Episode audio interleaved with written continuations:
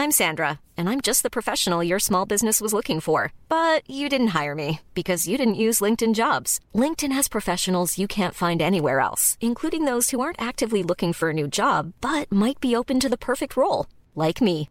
In a given month, over 70% of LinkedIn users don't visit other leading job sites. So if you're not looking on LinkedIn, you'll miss out on great candidates like Sandra. Start hiring professionals like a professional. Post your free job on linkedin.com slash spoken today. Heraldo Radio. La HCL se comparte, se ve y ahora también se escucha. Inicia las noticias de la tarde con Jesús Martín Mendoza en Heraldo Radio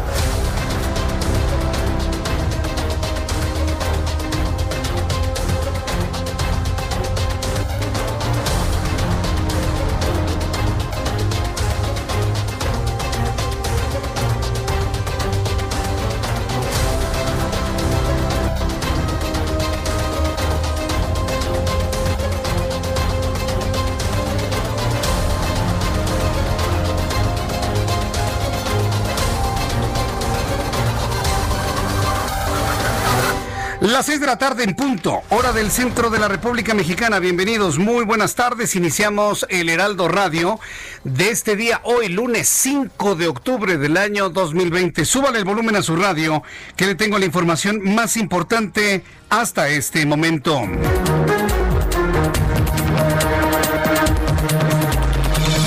En primer lugar, le informo que por mayoría eh, en, primer lugar, le informo que la salud del presidente de los Estados Unidos, Donald Trump, se reporta como estable.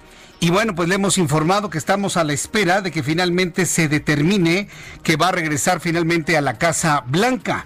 En unos instantes le vamos a tener toda esta información aquí en el Heraldo Radio.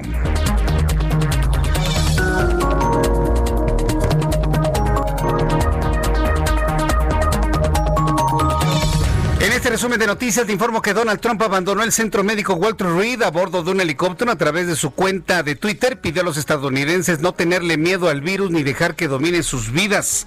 Aunque aún no está totalmente fuera de peligro, el presidente de los Estados Unidos, Donald Trump, seguirá en tratamiento desde la Casa Blanca, aseguraron los médicos que lo atendieron.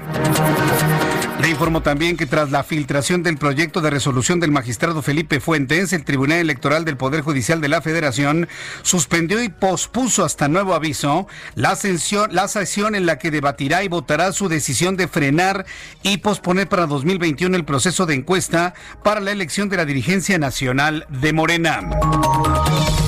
Y le informo que la tormenta tropical Gama deja al menos 10 muertos y cerca de 600 mil damnificados tras el paso por el sudeste mexicano.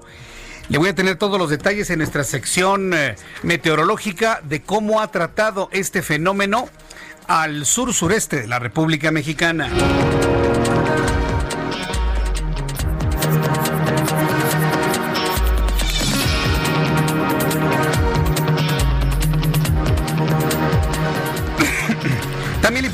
Gobierno federal y el sector privado anunciaron un plan de reactivación económica a través de un paquete de 39 proyectos de infraestructura con una inversión acumulada de 297.344 millones de pesos. Esto como parte de un plan de infraestructura para reactivar la economía tras la crisis del COVID-19. Esto fue lo que dijo Carlos Salazar Lomelín, el presidente del Consejo Coordinador Empresarial. Se manda el mensaje de que buscamos tener la certeza y la certidumbre de la cual hemos hablado durante reiteradas ocasiones. Vuelve la presidencia de México a reiterar el interés que tiene en la inversión privada, el soporte que la inversión privada le puede dar a nuestro país, la importancia de trabajar unidos y juntos y como él dijo ya, un paquete de inversión que se va a ir anunciando eh, paulatinamente. Bien, esto fue lo que comentó Carlos Salazar Lomelí, el presidente del Consejo Coordinador Empresarial. Un paquete de 39 proyectos de infraestructura con una inversión acumulada de 297.344 millones de pesos. Hay que decirlo como es, aire fresco, respiración, eh, oxígeno puro, ¿no? A la economía de nuestro país. Ya le platicaré más adelante a ver si nos, nos sale luego el presidente con que eso no le interesa, que no le importe y una vez más les da un pues sí hay que decirle una patada, ¿no? A la iniciativa privada, porque así lo ha hecho el presidente de la República en múltiples ocasiones. Hablando de ello, el panista Ricardo Anaya reprobó la supuesta actuación del presidente López Obrador durante los fraudes electorales de 1986 y 1988, pues expuso que estaba en el PRI calladito como una momia. Así lo recuerda Ricardo Anaya, quien ya se encuentra en la arena, en la arena política, para criticar y empezar a golpear los pies de barro del actual gobierno. Vamos a escuchar a Ricardo Anaya. Por increíble que parezca, López Obrador se quedó en el PRI durante la elección presidencial de Salinas. Aunque todos los días se repita que la democracia nació con el triunfo de López Obrador, es una gran mentira. Más adelante voy a tener el mensaje completo, o digamos más extenso al menos, de lo que dijo Ricardo Naya para poder tener una, una idea muy concreta de los comentarios que ha hecho a través de sus... Eh, plataformas digitales. También informaré más, más adelante y a detalle que la jefa de gobierno de la Ciudad de México, Claudia Sheinbaum, informó que desde que inició la pandemia hasta el día de hoy se aplicaron 299.729 pruebas en clínicas COVID-19 de la entidad, es decir, 3.503 por cada 100.000 habitantes. El secretario de Hacienda, Arturo Herrera, señaló que la desaparición de fideicomisos tiene como fin agilizar la entrega de recursos, pues la tesorería lo hará de manera más directa. Agregó que también se evitará el subejercicio, pues cuando había los recursos se quedaba en el fideicomiso sin beneficiar absolutamente a nadie. Esto fue lo que dijo Arturo Herrera. Los recursos que, que, se obtengan de la eliminación de esos, de esos fideicomisos van a ser aplicados para su mismo fin en todo caso. Lo que sí no va a pasar es que antes cuando había subejercicios, los recursos se quedaban sentados en el fideicomiso. Y de hecho los recursos que están sentados en un fideicomiso no benefician a nadie, ni a los artistas, ni a los deportistas, ni a los creadores, etcétera. Lo que estamos buscando a través de este mecanismo es hacer un ejercicio eh, eh, ágil de esos. Queremos que en circunstancias como estas, cuando más se necesitan eh, estos recursos, es que tenemos que ser muy, muy rápidos y muy operativos para poderlos aplicar. Bien, pues esto fue lo que dijo Arturo Herrera, el nervioso Arturo Herrera. Siempre está sudando, ¿no? Está sudoroso. Siempre todo angustiado, ¿no? De, las, de los ojos que luego le echa el presidente de la República. Es muy curioso eso. Pero como usted lo sabe, tanto en televisión como en radio, por lo menos en los espacios que conduce y están a mi cargo aquí en el Heraldo Media Group, yo ya al presidente López Obrador le doy bajo perfil. ¿Para qué insistir? Hay programas de noticias que 12 horas después presentan como noticia principal lo que dijo en la mañana. No, yo no le voy a hacer eso, ¿eh? Mire, aquí bajito perfil, nos vamos a enfocar mejor a otras noticias, así que pase por favor la voz a toda la gente que usted conoce. Sí vamos a hablar de lo que llega a decir las mañanas, pero mire así, un minutito dos ya lo siguiente, sí, porque si no, imagínese no nos va a hacer nada bien en lo emocional y en lo intelectual estar insistiendo y insistiendo de cosas que sinceramente no tienen sentido. Entonces, para que usted lo avise, bajo perfil a esas noticias mañaneras, igual también en nuestro espacio de la tarde en el Heraldo Televisión. Le informo que en los Estados Unidos el gobernador de Nueva York, Andrew Cuomo, ordenó el cierre de las escuelas a partir de mañana en algunas zonas de los distritos de Brooklyn y Queens, donde se detectó un aumento de casos de COVID-19. También informo que las autoridades francesas decretaron alerta máxima de coronavirus coronavirus para la región de París, una medida que prohíbe las reuniones por festejos y exige el cierre de todos los bares debido al aumento de los contagios. Como le he comentado, México debe verse y el gobierno de México debe verse en ese espejo europeo. Eso es lo que está ocurriendo en Francia. Otra vez regresan prácticamente a los a las restricciones del semáforo rojo por el incremento de los casos de COVID-19 en las últimas horas. Son las 6 de la tarde con 8 minutos, hora del centro de la República Mexicana. Le presento información de los estados con nuestros compañeros corresponsales. Saludo a Misael Zavala. Misael Zavala se encuentra, eh, adelante, es reportero del Heraldo Media Group. Misael, eh, vamos a tenerlo con más información de lo que dijo Arturo Herrera. Y tenemos a Herbert de Escalante. Tenemos a Herbert de Escalante, nuestro corresponsal en Mérida, Yucatán. Adelante, Herbert. Hola, buenas tardes. Sí, te comento que el gobernador Mauricio Vila Dosal advirtió que, la tormenta tropical Gama, bueno, para allá es depresión, está de regreso a Yucatán y que de acuerdo con los pronósticos impactará al poniente en el puerto de Celestún y otros municipios como Mashcanú. Además recordó que se formó otra tormenta llamada Delta que se encuentra en el canal de Yucatán, en el mar Caribe, y que en las próximas horas se convertirá en huracán y podría alcanzar hasta la categoría 2. Gama salió por Río Lagartos y se alejaba por el norte del Golfo de México, pero está siendo empujado por el frente frío. Ahora, como depresión tropical viene bajando a Yucatán, estará costeando hasta llegar a Celestún y a la frontera de Campeche, y luego daría una vuelta hacia Mascanúes, es decir, impactaría la zona poniente y habría muchas lluvias mañana. El gobernador Vila reconoció que lo complicado es que ya se formó Delta, la cual estará junto con Gama impactando estos días a Yucatán y bueno, se puede convertir en categoría 2 en el transcurso de la tarde de mañana y afecta el, miércoles al norte de Quintana, Quintana Roo y el oriente de Yucatán, es decir, la zona que fue impactada por Gama el fin de semana. Meteorólogos de la Conagua pronostican que, que Delta puede alcanzar hasta 198 kilómetros por hora, es decir, alcanzaría la categoría 3. Por tal razón, Mauricio Vila hizo un llamado a la población a estar pendientes de estos fenómenos naturales que estarán afectando a la entidad e indicó que habilitarán albergues para las localidades del poniente y oriente, y así como de la costa, pues bueno, es inevitable eh, las afectaciones de ambos fenómenos. Esta es la información que tenemos desde Yucatán. Gracias por la información, muchas gracias, Herbert. Vamos hasta Chiapas, ahí saludo a Jenny Pascasio. Adelante, Jenny, ¿con qué información nos saludas el día de hoy? ¿Qué tal? Muy buenos días, Jesús Martín, para informarte que aumentaron las afectaciones por la tormenta tropical Gama.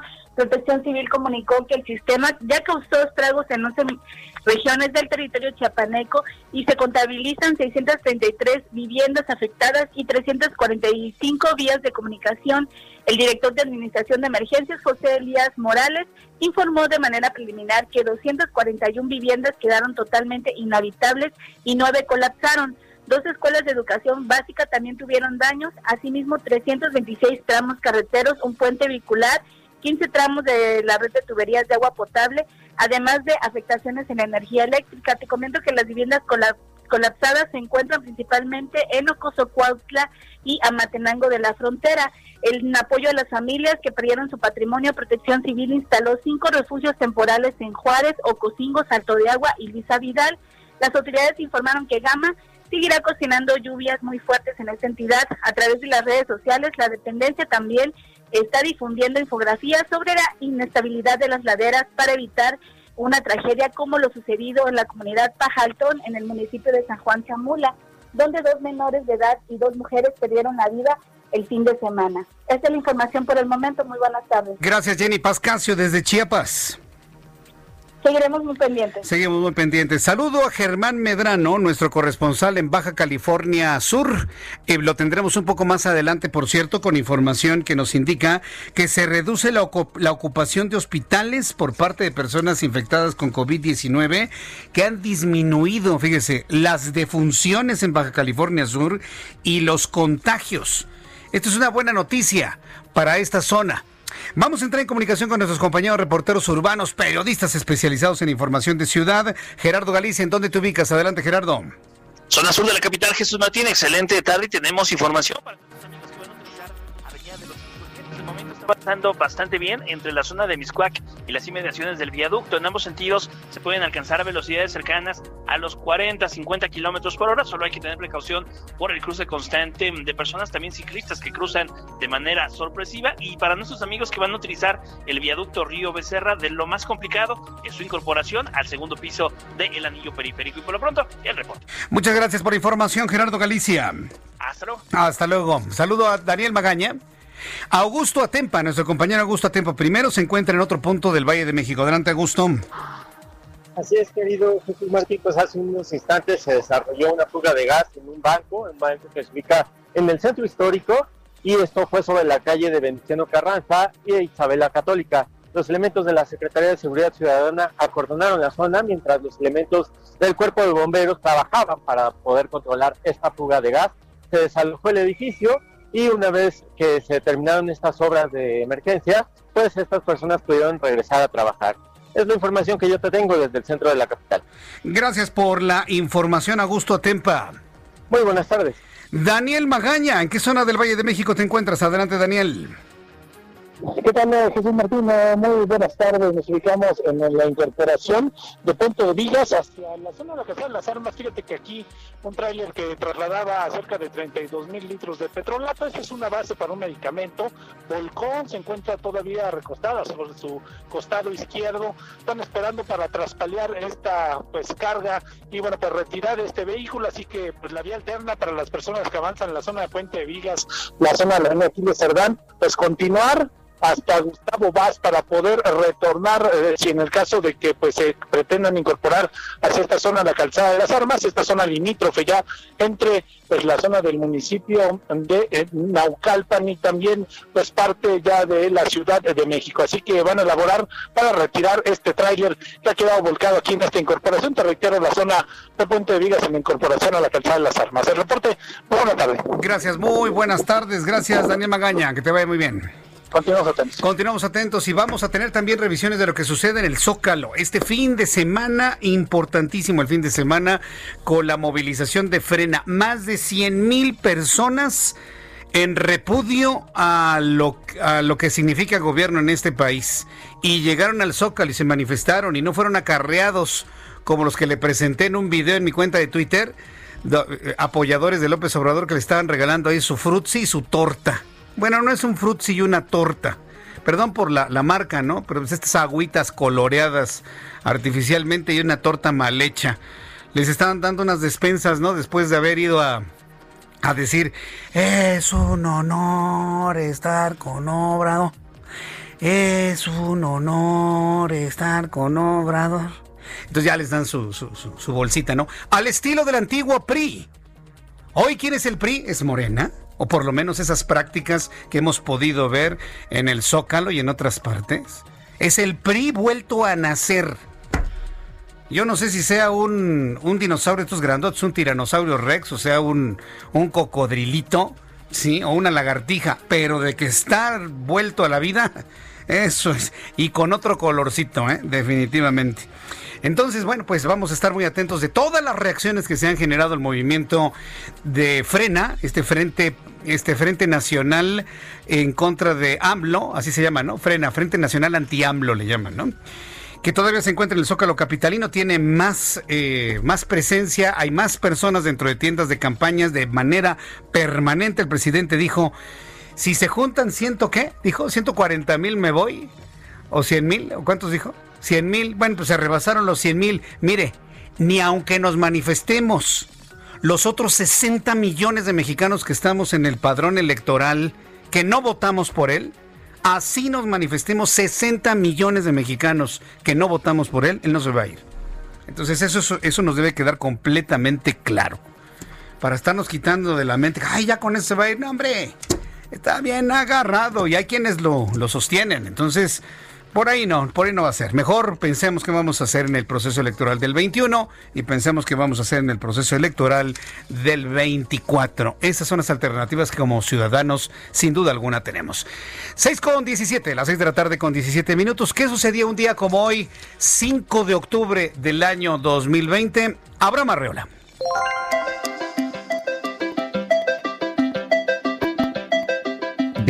Esto es un día como hoy en la historia, 5 de octubre.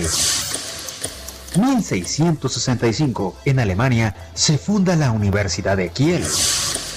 1962, en Londres, Reino Unido, la banda británica de rock The Beatles edita su primer sencillo, Love Me Do. 1983 es descubierto el asteroide 9007, que por su terminación fue apodado el asteroide James Bond, que por cierto hoy también es el día de Bond, James Bond. 2013, en el Parque El Rejón de la ciudad de Chihuahua, México, una troca monstruo que era parte del espectáculo Extremo Aero Show se sale de control y arrolla a decenas de espectadores. Mueren 5 adultos y 4 niños y 80 personas resultaron lesionadas. Además, en 1813, en nuestro país, el general José María Morelos decreta la abolición de la esclavitud en Chilpancingo Guerrero. Además, en 1910 Francisco y Madero promulga el Plan de San Luis en el que convoca a tomar las armas para derrocar al gobierno de Porfirio Díaz. Hoy es el Día Mundial de los Docentes. También en Argentina es el Día del Camino y en Paraguay es el Día del Camino Rural. En Perú es el Día de la Medicina Peruana y en Venezuela es el Día de la Salsa. Y esto amigos ha sido un día como hoy en la historia. Gracias. Muchas gracias, Abraham Arreola. Como le digo, ya no nos ya nos alcanza el año, ¿no? Para los días especiales. Pero hay algo, una fiesta muy especial que quiero destacar hoy 5 de hoy 5 de octubre, pero que en realidad no ocurrió el 5 de octubre. En realidad ocurrió el 3, el 3 de octubre, el sábado pasado. Celebró su cumpleaños una de nuestras radioescuchas número uno de todos los días, está ahí pendiente en televisión, en radio, nos recomienda. Y fue su cumpleaños el sábado. Ella es Gabriela Santillán. Desde aquí, Gabriela Santillán, te deseo un feliz cumpleaños, aunque fue el sábado pasado, debe haberte felicitado el viernes. Pero te felicito hoy, de esta manera pues extendemos las fiestas de cumpleaños desde el sábado hasta el día de hoy. Feliz cumpleaños para Gabriela Santillán, nuestra radio escucha que armó una fiesta pues muy bonita, llena de globos, llena de pastel, voló cometas y bueno, la verdad fue una fiesta muy muy muy bonita de lo que nos ha podido compartir. Así que te deseamos desde aquí todo el gran equipo del Heraldo Radio mucha felicidad, te deseamos muchísima paz, tranquilidad y sobre todo que estés muy contenta en este nuevo ciclo que inicia. Felicidades y gracias por estar siempre presente. ¿eh? Muchas gracias por estar siempre atenta a nuestro programa de noticias, recomendarnos, comentarlo con tus compañeros de trabajo, de, hasta por momentos defenderlo. Y pues muchas gracias a nuestros radioescuches siempre y en especial a Gabriela Santillán, que fue su cumpleaños el sábado, pero ha extendido sus fiestas de cumpleaños hasta el día de hoy. Bien, son las 6 de la tarde con 20 minutos hora del centro de la República Mexicana. Saludo con mucho gusto a mi compañero Misael Zavala, reportero del Heraldo Media Group, Arturo Herrera y la desesperación de los fideicomisos, el nervioso secretario de Hacienda que tenemos, que le, bueno, suda el hombre, ¿no? Le tiemblan las manos, respira hondo, va, hiperventila. Adelante, Misael, te escuchamos y vemos. Jesús Martín, efectivamente, hoy al secretario de Hacienda se le cuestionó en la conferencia de prensa mañanera sobre este destino que tendrán los eh, fideicomisos, que posiblemente desaparezca la Cámara de Diputados. Arturo Herrera afirmó que si estos eh, fideicomisos eh, desaparecen después de esta discusión que se tendrá en la Cámara de Diputados, se garantizará que los recursos sean aplicados al mismo fin para, para evitar subejercicios y que no puedan ser utilizados por los beneficiarios, es decir, que eh, explicó el funcionario que antes, a lo con los fideicomisos actualmente existen subejercicios donde los artistas, los deportistas o eh, los eh, miembros de la cultura no pueden utilizar estos fideicomisos cuando hay un subejercicio. Y dice que ahora con la desaparición de estos mismos pues ya se garantizará la repartición directa a través pues de reglas claras de operación como se viene haciendo con el presupuesto, las cuales se tendrían que publicar en el diario oficial de la Federación. En esta conferencia de prensa matutina, el funcionario detalló eh, pues que estos fideicomisos beneficiarán todavía directamente a artistas, a deportistas, a creadores y a otros, otros eh, miembros de la cultura beneficiarios eh, de esos fideicomisos si es que desaparecen y si es que la Cámara de Diputados aprueba su extinción, Jesús Martín.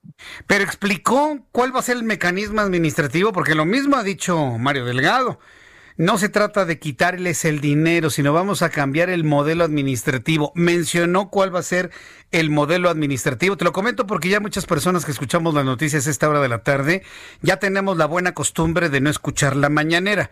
Por eso es importante que tú nos comentes qué fue lo que dijo Arturo Herrera en cuanto al nuevo modelo administrativo el, el modelo administrativo que él explicaba Jesús Martín es a través, eh, pues directamente del presupuesto, él decía, con estas reglas de operación que tiene el presupuesto cada año, se van a destinar, se van a destinar eh, los recursos directamente a cada, a cada beneficiario que se inscriba en estos, en estos, eh, digamos, en estos rubros, si es un artista, si es un creador, si es un deportista, se tendría que registrar ante el gobierno y a través eh, ya no sería de un comité como se viene haciendo el comité de, los fideicomisos, sino sería a través de este presupuesto federal que se, que se aprueba cada año, se tendría que ir destinando a uno por uno, digamos, para que ya no pase el filtro de los fideicomisos, que es lo que él explica el secretario de Hacienda es lo que explica en ese sentido, Jesús ah. Ah, ah, sí, pero por ejemplo, bueno, yo, yo entiendo que tú no has hecho el, el, programa y que tú nos estás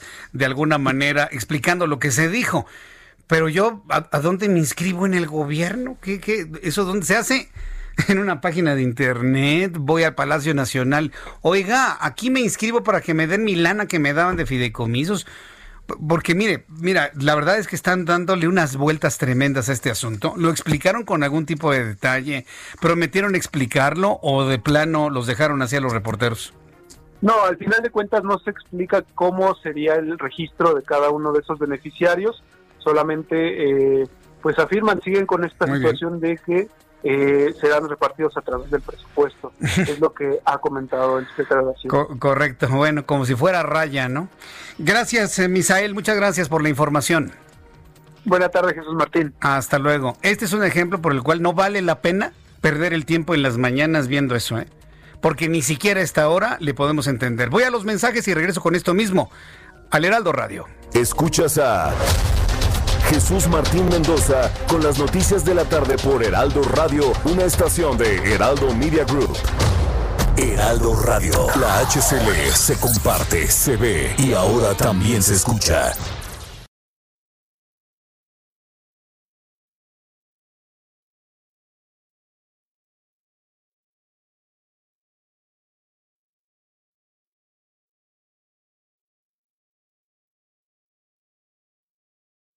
Heraldo Radio. La HCL se comparte, se ve y ahora también se escucha. Escucha las noticias de la tarde con Jesús Martín Mendoza. Regresamos.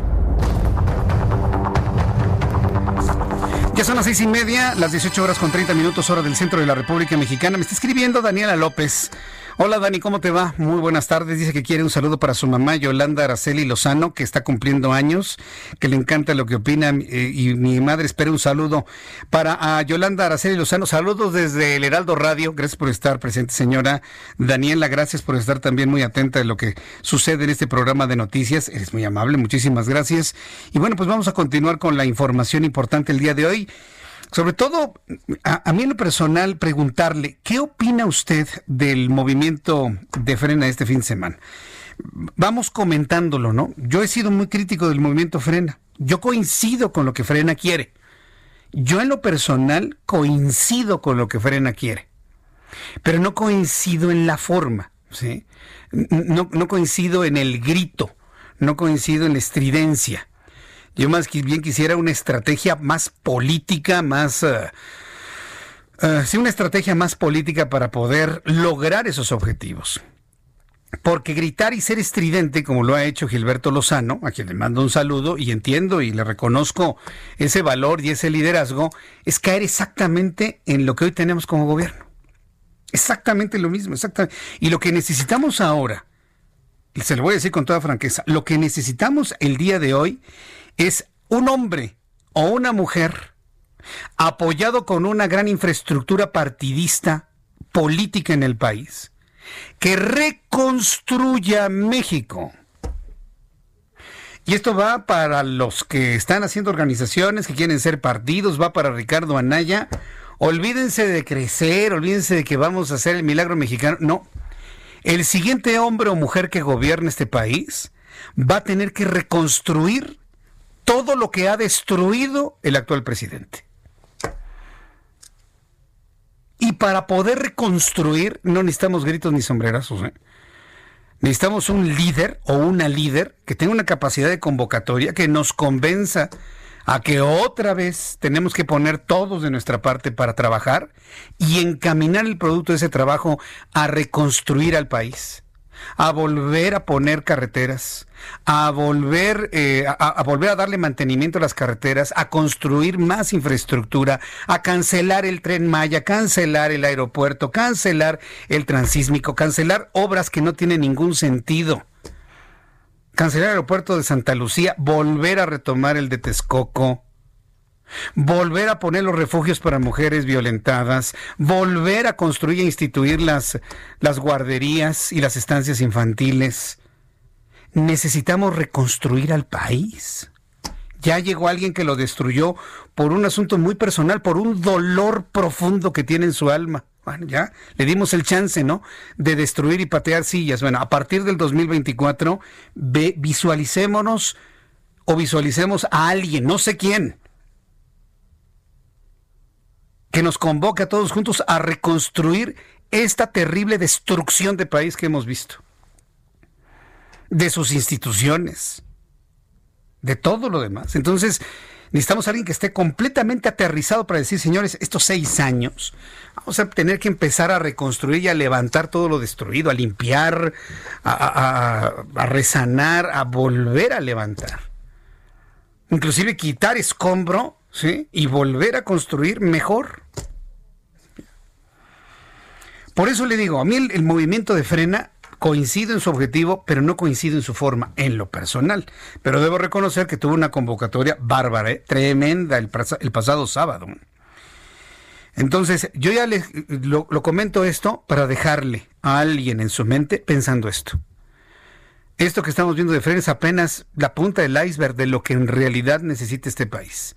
Necesitamos encontrar un o una líder, una líder o un líder que tenga esa capacidad, esa convocatoria y que juntos empecemos a reconstruir lo destruido. Porque no me digan que está destruido, está deshecho muchas cosas, muchas instituciones. Instituciones que nos costaron décadas, generaciones construir, todo por, por esos deseos de, de, sí, de desquitarse, ¿no? del desquite. Ya, podemos entender ese dolor pero vamos, vamos, vamos buscando ¿eh? a alguien o a algunos, porque ese alguien tiene que estar apoyado de algunos para poder reconstruir nuestro país. No lo podemos dejar así. ¿eh? Créame que no es opción dejarlo así. Mientras esto pasa aquí en nuestro país, ¿qué sucede en los Estados Unidos? Todo lo que ha sucedido con el COVID-19 y el presidente de los Estados Unidos, Donald Trump, créame que nos debe importar. Yo sé que hay personas que no les interesa, pero sí importa. Por el hecho de que un virus, este virus ya llegó a los presidentes de algunas naciones. Ha llegado al presidente de la nación más poderosa. No nada más se contagió él, se contagiaron como una docena de personas al interior de la parte más importante del gobierno estadounidense. ¿Por qué lo mediatiza Donald Trump? Pudo haber sido muy sencillo no decirle a nadie que tenía COVID y aguantar tres, cuatro días de ausencia, argumentando unas vacaciones, un descanso, y nadie lo hubiese sabido. ¿Sabe por qué no mediatizan? Porque es un mensaje, es un mensaje a China, ¿sí? Porque esto puede entenderse como un ataque al gobierno de los Estados Unidos, a los intereses de Estados Unidos. Donald Trump ha tenido esa, esa idea. O sea, por varias formas como usted lo mire, la mediatización era importante del estado de salud del presidente. Porque yo le puedo asegurar que hay algún presidente por ahí en el mundo que tal vez ya se enfermó y no lo dijeron. Porque hay gobiernos que acostumbran ocultarle las cosas a su gente. En el caso de Donald Trump lo mediatizaron. ¿Y de qué forma?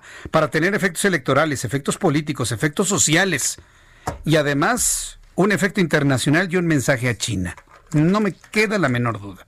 ¿O cómo se explica que se enfermó el jueves y ya está en la Casa Blanca? ¿Quién se recupera a esa velocidad? Claro, es el presidente de los Estados Unidos. Tiene toda la tecnología médica a su disposición, sin duda alguna, pero suena de todas maneras extraño. El presidente de Estados Unidos, Donald Trump, salió del Centro Médico Nacional Walter Reed al cabo de tres noches, luego de tres noches hospitalizado tras contraer, dicen los expertos, COVID-19. El presidente cruzó las puertas del Centro Médico Militar por su propio pie, portando cubrebocas. Antes de abordar una camioneta negra, pronunció muchas gracias. A través de su cuenta de Twitter, Donald Trump aseguró que se siente realmente bien, incluso mejor que hace 20 años. Bueno, eso ya es una exageración. Lo que es real es que los médicos pudieron estabilizar su saturación de oxígeno a un 98%. Y tener una saturación al 98% verdaderamente es propia de un hombre que no rebasa los 50 años de edad.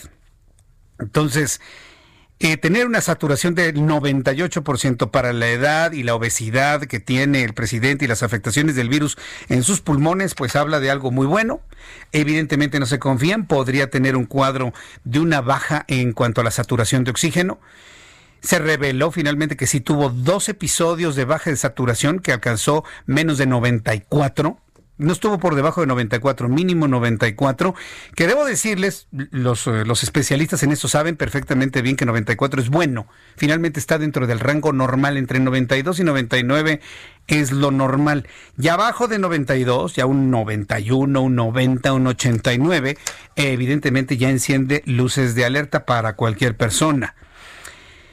Valdría la pena que usted se comprara un oxímetro, pero ¿sabe qué? Tampoco lo use tanto porque se va usted a, sugestionar. Porque hay momentos en que su saturación puede estar en 98, puede estar en 97, que es el promedio para personas que vivimos en la Ciudad de México donde hay menos oxígeno. Un 97 está bien. Pero si de repente empieza a hacer usted alguna actividad y le baja a 94 o 93, se me va a espantar y es completamente normal las fluctuaciones. Entonces, si quiere comprarse un oxígeno para saber cómo está su, su, corazón, digo, perdón, su respiración, hágalo, pero no se vaya a sugestionar, por favor. Entonces ya el presidente se encuentra en Casa Blanca haciendo su vida normal, no. Está trabajando desde ahí, lo están cuidando ahí, pero ya no es necesario que se encuentre en un hospital. Vamos a estar muy atentos de lo que ocurra allá y al ratito voy a tener comunicación hasta Washington para saber cuál es el estado de salud del presidente y lo que se ha dicho en las últimas horas. En noticias de nuestro país, le informo que el Tribunal Electoral del Poder Judicial de la Federación canceló la sesión programada para esta tarde en la que se votaría eh, posponer la encuesta para renovar la presidencia y la Secretaría General de Morena. Aunque los magistrados de la Sala Superior estaban convocados para esta tarde, de último momento se notificó que la sesión se difiere hasta nuevo aviso. No está cancelada, está diferida. Sí se va a hacer, pero no saben cuánto. En la sesión, el magistrado presidente Felipe Fuentes tenía previsto presentar el proyecto con el que se propone posponer la renovación de las dirigencias del partido al acusar que el Instituto Nacional Electoral ha cometido una serie de inconsistencias, errores y omisiones. La decisión del tribunal desató una luz de críticas y acusaciones entre los contendientes a la presidencia del partido. ¿Cuáles son las inconsistencias, errores y omisiones? Pues la piedra en el zapato que se ha convertido el señor, el niño Gibran. Sí, pues es una piedra en el zapato. Perdónenme, pero yo sé que los que lo adoran a este señor, a, este actor, porque es un actor, yo me lo imagino a veces aprendiéndose sus frases domingueras de la política más vieja y más... Eh, sí, más vieja, no dije antigua, ¿eh? De la política más vieja de este país, se las aprende de memoria para hacerlo rebuscado y que nadie le entienda y todo le digo, ay, no, ¿cómo sabe, no? El Gibran. Ha protestado mucho este niño, bueno, este joven ha protestado mucho, se siente a los niveles de un parlamentario como Porfirio Muñoz Ledo, inclusive hasta se da el lujo de insultarlo. Y yo cuando veo a un jovencito como Gibran, como Gibrancito, insultando a un político de la talla de un Porfirio Muñoz Ledo, o, señalando ¿no? a un político como Mario Delgado, que yo lo recuerdo como secretario de Finanzas del gobierno de la Ciudad de México, partirse el alma por sanear las finanzas de esta ciudad. O sea, políticos que han trabajado. Y, yo veo a este jovencito que lo único que hace es hablar. Hablar muy bonito, muy, muy churrigueresco, eh, hablando de política y, dando una, una, imagen de un niño, de un jovencito, pero un político rancio, viejo, ¿no? Con esos, con esos, esos giros verbales impresionantes. Sí, que yo no lo entiendo, ¿eh? Si a mí me lo ponen aquí, pues lo vas a entrevistar. Yo le voy a decir, ¿sabes que No te entiendo nada. Háblame bien. No, no, lo siento, no te entiendo. Que, que es que el parlamentarismo... No te entiendo, Gibran, no te entiendo. Nadie te entiende. Nadie te entiende. Bueno, pues ha causado mucho, mucho ruido y eso es importante, finalmente. Junto con un grupo de personas ha cuestionado el hecho de su presencia, de su reconocimiento dentro del partido político y bueno, no alcanza el entender porque no se encuentra dentro de los primeros. Eso se llama soberbia. ¿sí? Pero los primeros que están en la elección dentro de la gente de Morena son Porfirio Muñoz Ledo, el más recordado, Mario Delgado en segundo lugar.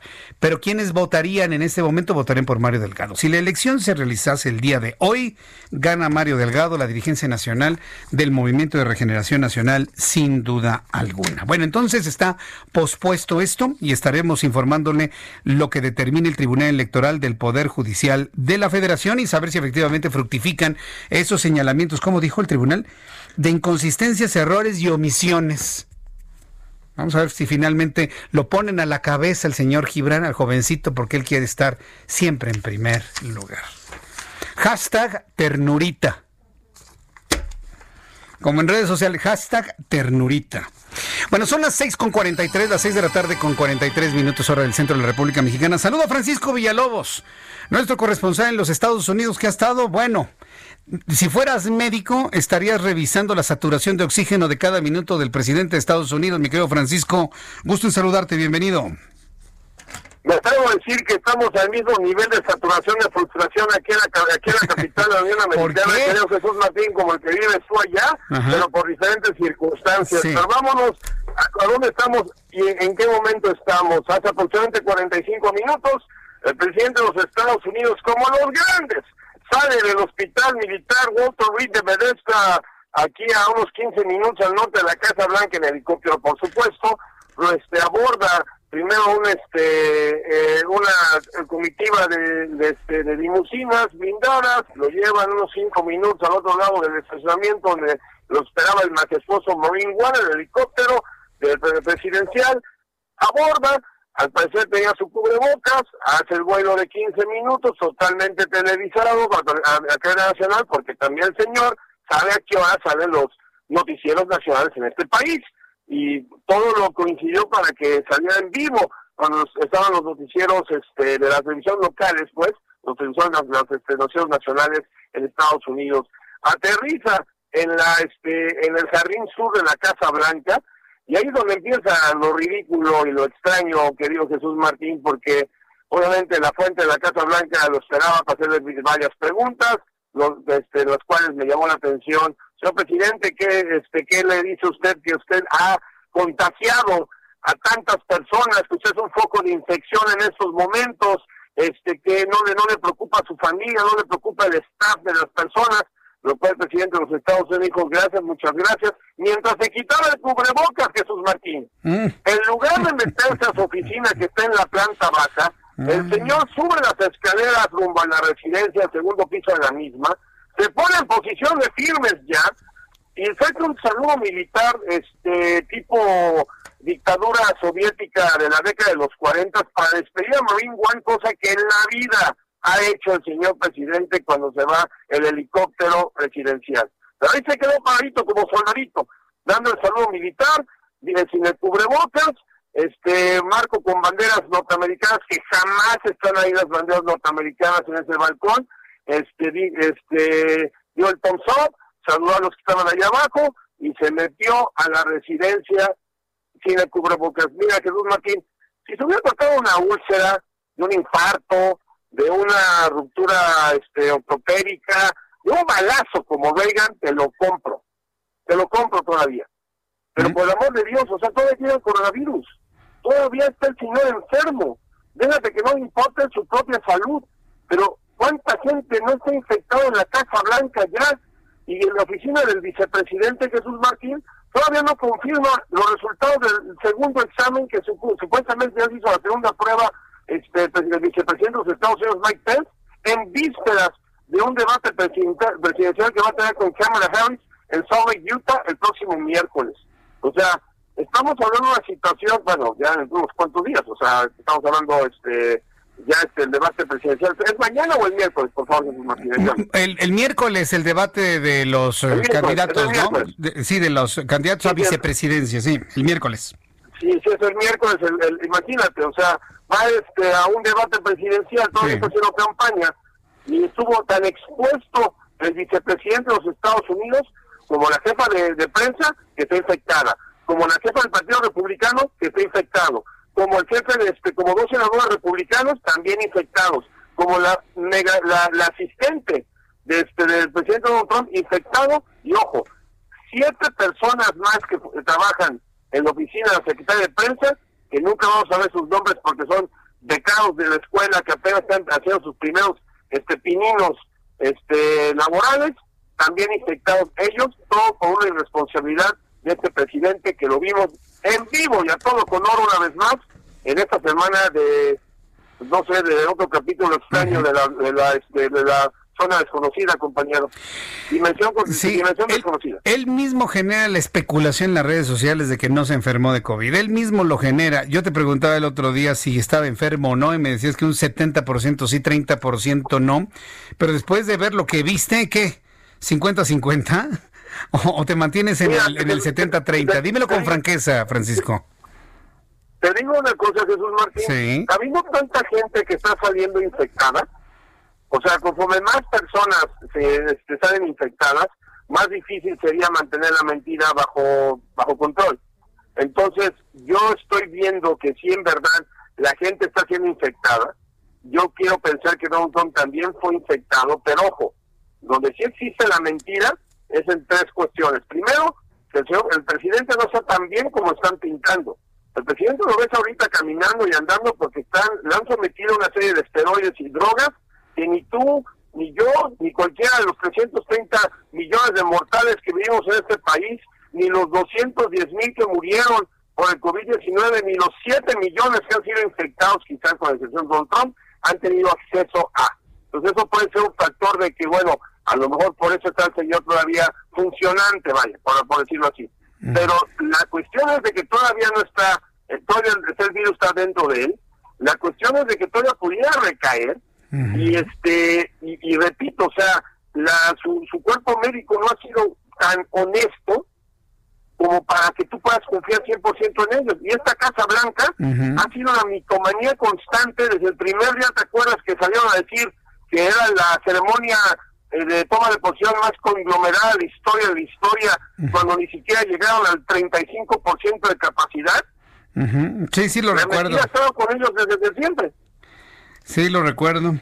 Pues mira, estoy... Estoy igual que tú, muy sorprendido de la irresponsabilidad de Donald Trump pero más me sorprende que no exista nadie a su alrededor que le diga, presidente, póngase ese cubrebocas. Presidente, sabe que no puede salir. Porque te acuerdas cuando el Estado Mayor Presidencial existía en México y que seguramente volverá aquí en nuestro país, el presidente no hacía nada si no lo autorizaba el Estado Mayor Presidencial. Yo no sé si allá el servicio secreto no le dice por lo menos al presidente, ¿sabe qué? Usted no sale, usted no se quita el cubrebocas, usted hace esto. Tienen que obedecer porque finalmente pues ellos ostentan una institución presidencial, Francisco. En tiempos normales el servicio secreto tenía, digamos, es una es, un es un balance muy muy muy fino, me explico, porque por un lado el servicio secreto tiene que tener la obligación de cumplir la misión de todos los días, que es que no le pase nada al presidente de los Estados Unidos. Pero si de repente las acciones del presidente de los Estados Unidos están atentando contra su integridad y principalmente contra la integridad de la presidencia, porque ojo, ¿eh? ellos trabajan para la presidencia, no trabajan para Donald Trump, aunque Donald Trump es el presidente del individual de la presidencia. Pero este, en tiempos normales, sí, el señor secreto podría decir, ¿sabes qué, señor presidente? No podemos hacer esto por esto y esto y el otro. Y en tiempos normales, el presidente tenía el criterio para decir, no, ¿sabes qué? tienen razón muchachos, no los voy a exponer, como no me voy, no te voy a exponer a tus compañeros de trabajo que suban en una limusina conmigo, yo que estoy infectado, no más para saludar a unos cuantos este fanáticos que tenían el estacionamiento, echándome porras de lo que estaba en el hospital. Pero desgraciadamente tenemos un presidente que le va a un papalote.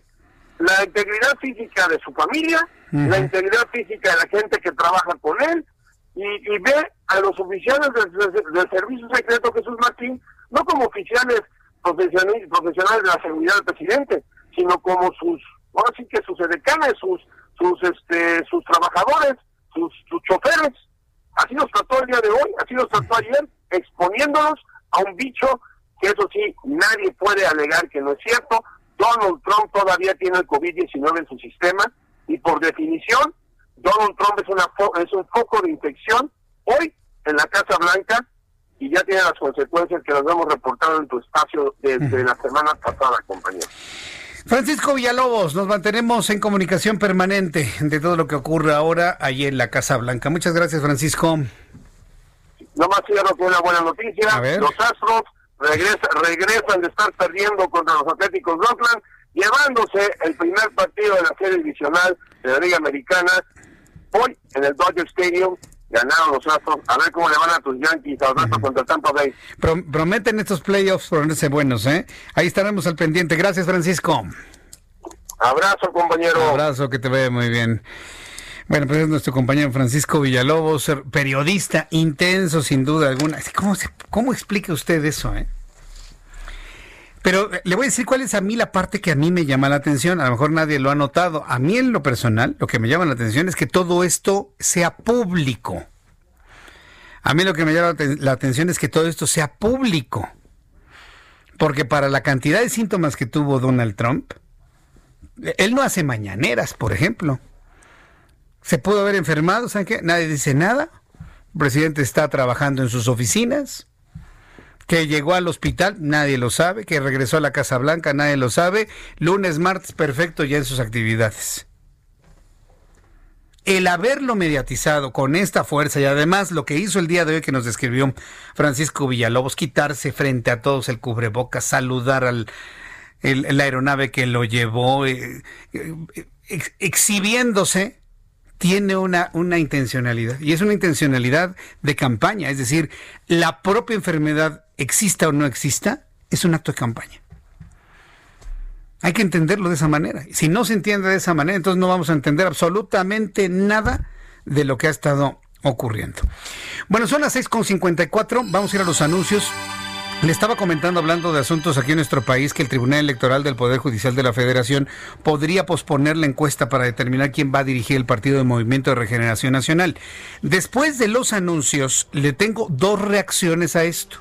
Ya reaccionó Porfirio Muñoz Ledo, quien asegura que el tribunal le podría asestar un terrible golpe a la democracia si se cancela la encuesta. Sea, ya, ya, Porfirio Muñoz Ledo, que es uno de los que van, pero directos, ¿no? A la dirigencia nacional de Morena. Y Mario Delgado, los dos punteros. Mario Delgado dice que estaría en juego la credibilidad del Tribunal Electoral del Poder Judicial de la Federación. Entonces regreso con esto, con un resumen de noticias, datos de COVID. Voy a platicar con Gerardo Rodríguez después de los anuncios aquí en el Heraldo Radio. Escuchas a... Jesús Martín Mendoza con las noticias de la tarde por Heraldo Radio, una estación de Heraldo Media Group. Heraldo Radio, la HCL se comparte, se ve y ahora también se escucha.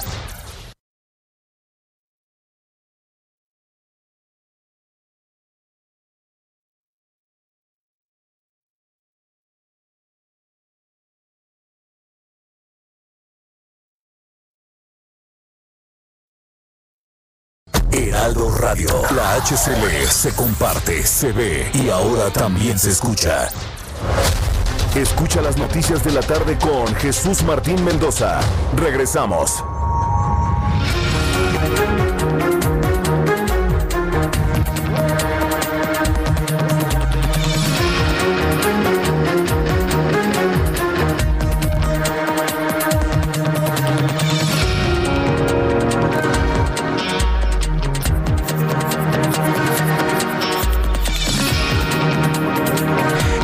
En punto, hora del centro de la República Mexicana, le presento un resumen con las noticias más importantes aquí en el Heraldo Radio. Luego de que el Tribunal Electoral del Poder Judicial de la Federación canceló la sesión programada esta tarde en donde se votaría el posponer la encuesta para renovar la dirigencia de Morena, Porfirio Muñoz Ledo, aspirante a la dirigencia nacional, aseveró que sería un atropello a la democracia mexicana si el Tribunal Electoral cancela el proceso de elección del próximo dirigente del partido. Por su parte, Mario Delgado denunció que hay un complot detrás de la resolución del Tribunal Electoral del Poder Judicial de la Federación de suspender el proceso de las encuestas para que la elección de la dirigencia nacional de Morena se realice. En su cuenta de Twitter, Mario Delgado calificó de grave que los magistrados del Tribunal Electoral del Poder Judicial de la Federación se retracten de sus resoluciones, pues está en juego la credibilidad como su credibilidad como árbitro en el proceso electoral del año que entra 2021. Este resumen de noticias le informo que cinco personas murieron y otras cuatro resultaron heridas derivando de un ataque armado en Jaral del Progreso, Guanajuato. Mientras se realizaba un funeral, aunque algunos asistentes corrieron para refugiarse, fueron alcanzados por las balas. Los heridos fueron trasladados a un hospital de Salamanca. El ataque tuvo lugar en el mismo municipio donde el pasado 27 de septiembre asesinaron a 11 personas al interior de un bar. El Servicio Meteorológico Nacional informó que la depresión tropical 26 se ha fortalecido esta mañana, convirtiendo en la tormenta tropical Delta en el Mar Caribe con desplazamiento hacia el noroeste y se aproxima gradualmente al canal de Yucatán. Nicolás Maduro, presidente de Venezuela, todavía presidente de Venezuela, anunció ayer que su hijo Nicolás Ernesto Maduro Guerra participarán participará en los ensayos clínicos de la fase 3 de la vacuna rusa. En un mensaje transmitido por TV, Maduro dijo que en esta fase clínica de prueba su hijo Nicolás Ernesto Maduro le anunció su decisión de vacunarse con la vacuna rusa. ¿Será decisión de su hijo o lo estará obligando?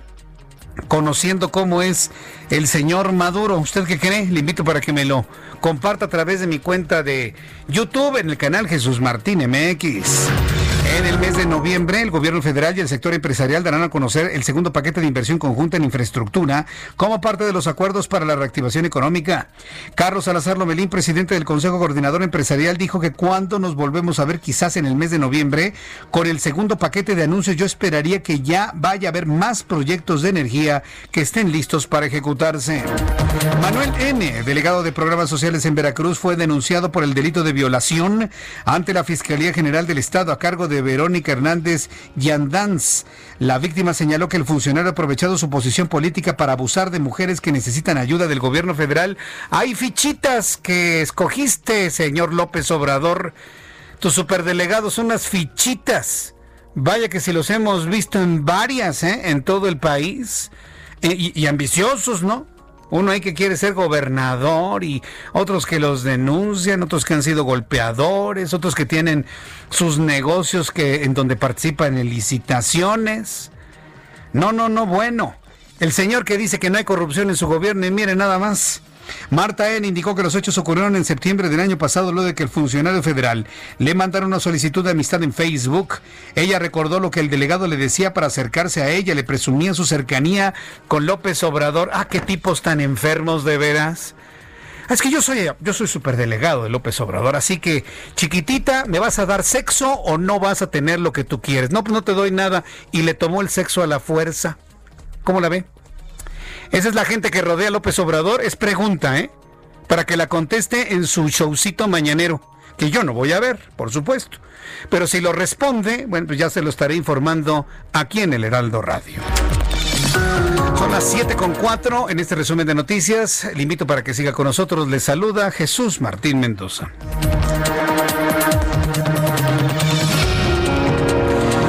Bien, continuamos con la información aquí en el Heraldo. Hace algo de fresco en la capital de la República, en el centro del país. Son las 7.5, 7.5 y el termómetro está marcando en estos momentos 18 grados en la capital del país. Hay que abrigarse muy bien. Vamos a seguir con los fenómenos de frentes fríos. Y aunque ya no tendremos un frío tan crudo, ¿no? Como el que nos trajo el frente frío número 4 de la temporada invernal, sí vamos a tener fresco, lluvias y así un vientecito de ese frío, ¿no? Que llega hasta los huesos y que nos recuerda el invierno, aunque apenas estamos en el otoño. Vamos con nuestros compañeros reporteros urbanos, periodistas especializados en información de ciudad. Vamos primero con mi compañero Augusto Atempa. Adelante, Augusto. Pues Martín, pues tenemos obras en el distribuidor vial Eberto Castillo, mismo que conecta con la avenida Oceanía y la avenida Ignacio Zaragoza. Esto está provocando reducción de carriles, lo que complica el avance para aquellos automovilistas que se dirigen hacia Zaragoza o el eje 3 Oriente. En otro punto, continúa cerrada la circulación en la avenida 20 de noviembre a partir de República de Uruguay. La alternativa es usar la avenida Isabela Católica o el eje central. Jesús Martín, el informe que te tengo. Muchas gracias, Augusto. Muy buenas tardes. Hasta luego, que te vaya muy bien. Vamos con mi compañero Daniel Magaña. ¿En qué zona del Valle de México te encuentras, Daniel? ¿Qué tal, Jesús Martín? Muy buenas tardes. En este momento nos ubican eh, incorporándonos de la zona de la Avenida Marina Nacional hacia la zona también, eh, pues ya del circuito interior. Bueno, de carga vehicular en esta incorporación, pero a partir de aquí un buen avance a través eh, de, pues, del circuito para trasladarse hacia las estaciones de Chapultepec, bien donde tenemos mucho mayor carga vehicular es en dirección al norte, hacia la zona de la raza, a partir pues prácticamente de Paganini, ya encontramos circulación, pues también que se torna lenta en esta incorporación también hacia la zona de la avenida de los insurgentes norte. El reporte Jesús Martín. Muy buenas tardes. Gracias, muy buenas tardes, Daniel Magaña. Hasta luego. Hasta luego, que te vaya muy bien. Al ratito platico con Gerardo Galicia. Eh, para que nos dé más información aquí en el Heraldo Radio. Bueno, en nuestro resumen de noticias, en el resumen de noticias ya le adelanté lo que tanto Porfirio Muñoz Ledo como Mario Delgado han opinado sobre esta idea del tribunal de suspender el proceso de elección de la dirigencia.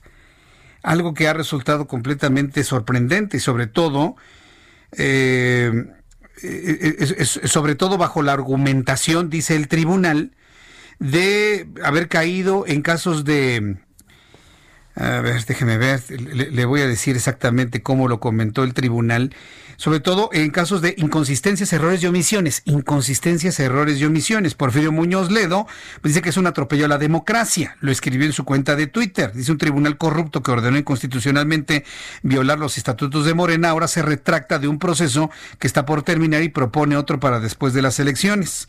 Muñoz Ledo afirmó que tanto él como Citlali Hernández, la senadora de la República, como aspirante a la Secretaría General del partido, ganaron por 2 a 1 la primera fase que están arrollando en la segunda, la cual termina el jueves, según Porfirio Muñoz Ledo. Mire, yo no vería mal a don Porfirio como dirigente nacional, pero a la senadora, no, por Dios. No, no, no, estamos hablando, estamos hablando de la ultraizquierda, pero además la ultraizquierda disfrazada de una soberbia y de una violencia de esta señora. Ay, no, no, no, no, no, no, no, no. ¿Saben qué fórmula a mí en lo personal me gusta? Y mire que yo no coincido con la ideología de Morena. Pero si tuviese, si a mí me preguntasen, pues yo diría Mario Delgado para Dirigencia Nacional y para Secretaria General, eh, Carol, una, una, una muchacha de nombre Carol, Carol Arriaga, Carol Arriaga, sí. Carol Arriaga. Mario Delgado, Carol Arriaga. Llevarían, fíjese, a Morena a un partido de una política de izquierda, pues interesante, moderna, dialogante, incluyente. Yo creo que si Morena quiere sobrevivir, necesitan urgentemente e, e, esa, esa, ideología dentro, ¿eh? definitivamente. Mario Delgado, pues evidentemente molesto, molesto por lo que dijo el tribunal él habla de un complot detrás de la resolución del tribunal de suspender el proceso de encuestas para la elección de la dirigencia nacional. A través de un mensaje publicado en su cuenta de Twitter, Mario Delgado calificó de grave que el Tribunal Electoral se retracte de sus resoluciones, pues está en juego su credibilidad como árbitro para el 2021. Eh, Mario Delgado señaló que el Tribunal Electoral tiene que actuar con responsabilidad y generar certidumbre, y sin embargo destacó que con esta decisión está sembrando dudas. Pues imagínese, Nada más piense usted, lo que dice Porfirio Muñoz Ledo, un tribunal corrupto que primero se mete en lo que no tiene que meterse, y ahora que se metió, ahora se retracta. Y luego Mario Delgado dice, con esa credibilidad quieres tú calificar la elección del año que entre de 2021, tienen toda la razón. Ahora tienen que ir a la elección, ni modo, ¿eh? Aunque sean muy cuates de Gibrancito, los magistrados del Tribunal Electoral, porque debe haber ahí un cuatachismo donde le están diciendo, no, no, espera, hay que detener eso porque Gibran, uy, no, olvídate, nos va a sacar nuestros trapitos al sol. Ahora tienen que entrar, señores, porque está en juego no si se llevan bien con Gibran.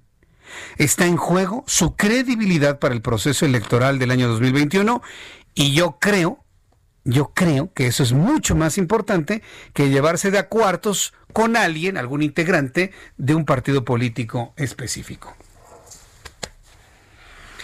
Entonces, bueno, pues ahí están las dos posiciones. Usted ya me dirá y veremos en los próximos días qué es lo que finalmente van a eh, va a suceder con los magistrados del tribunal. Se lo estaré informando aquí en el Heraldo Radio.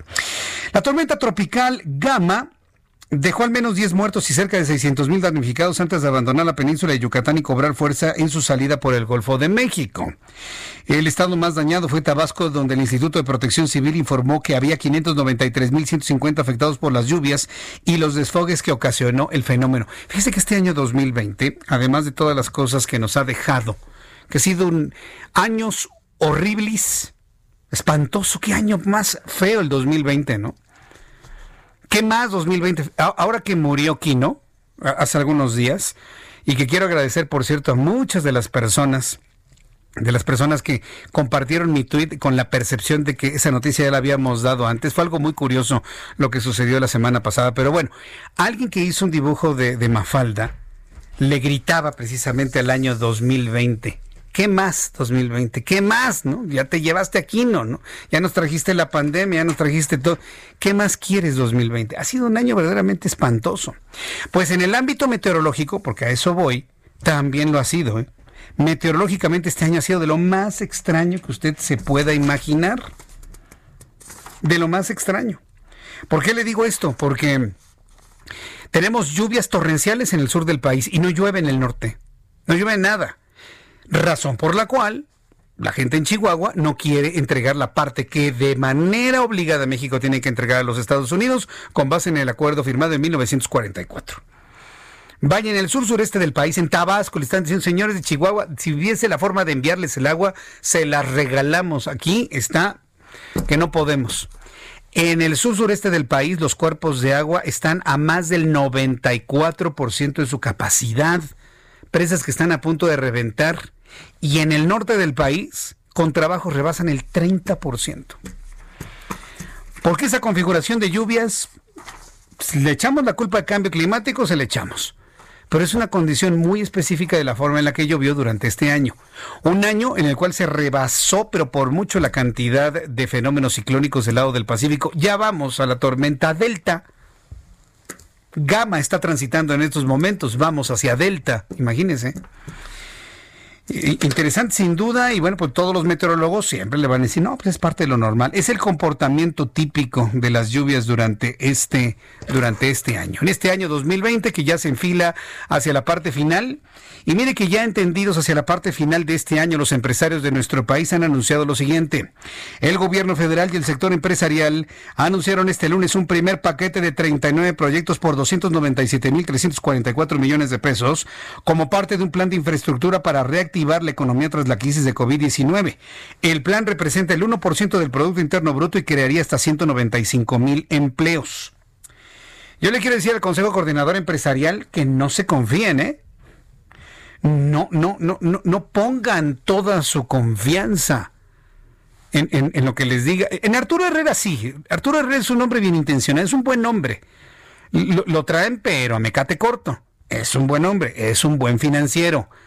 Piensa y siempre está tratando de equilibrar el beneficio de todos y darle por su lado a su patrón. No lo digo por él, sino porque en un momento dado el otro señor se enoja patea una silla y manda a los empresarios para allá lejos. Por lo tanto, señores del Consejo Coordinador Empresarial, vayan pensando un plan B. Váyanse pensando un plan B en el caso que a la mera este señor diga, no quiero. Que es clásico, ¿no? En el anuncio sobre este paquete, supuesta eh, paquete de proyectos de infraestructura entre la iniciativa privada y el gobierno federal, Arturo Herrera, secretario de Hacienda, dijo que esta inversión representa más de un punto porcentual del Producto Interno Bruto y el total de los proyectos que van a ser anunciados suman casi 300 mil millones de pesos, mientras que el presidente del Consejo Coordinador Empresarial, Carlos Salazar, confió, confió en que los proyectos tengan un impacto positivo en la crisis económica. Esto fue lo que dijo Carlos Salazar Lomelín. Se manda el mensaje de que buscamos tener la certeza y la certidumbre de la cual hemos hablado durante reiteradas ocasiones. Vuelve la presidencia de México a reiterar el interés que tiene en la inversión privada, el soporte que la inversión privada le puede dar a nuestro país, la importancia de trabajar unidos y juntos y como él dijo ya, un paquete de inversión que se va a ir anunciando eh, paulatinamente. Váyanse buscando el plan B señor don Carlos Salazar Lomelí y también eh, al señor del Valle, que lo vimos también hablar esta mañana y demás. No se confíen, yo, yo no me confiaría, ¿eh? O sea, sí confiaría en Arturo Herrera, pero él no se manda solo, ¿eh?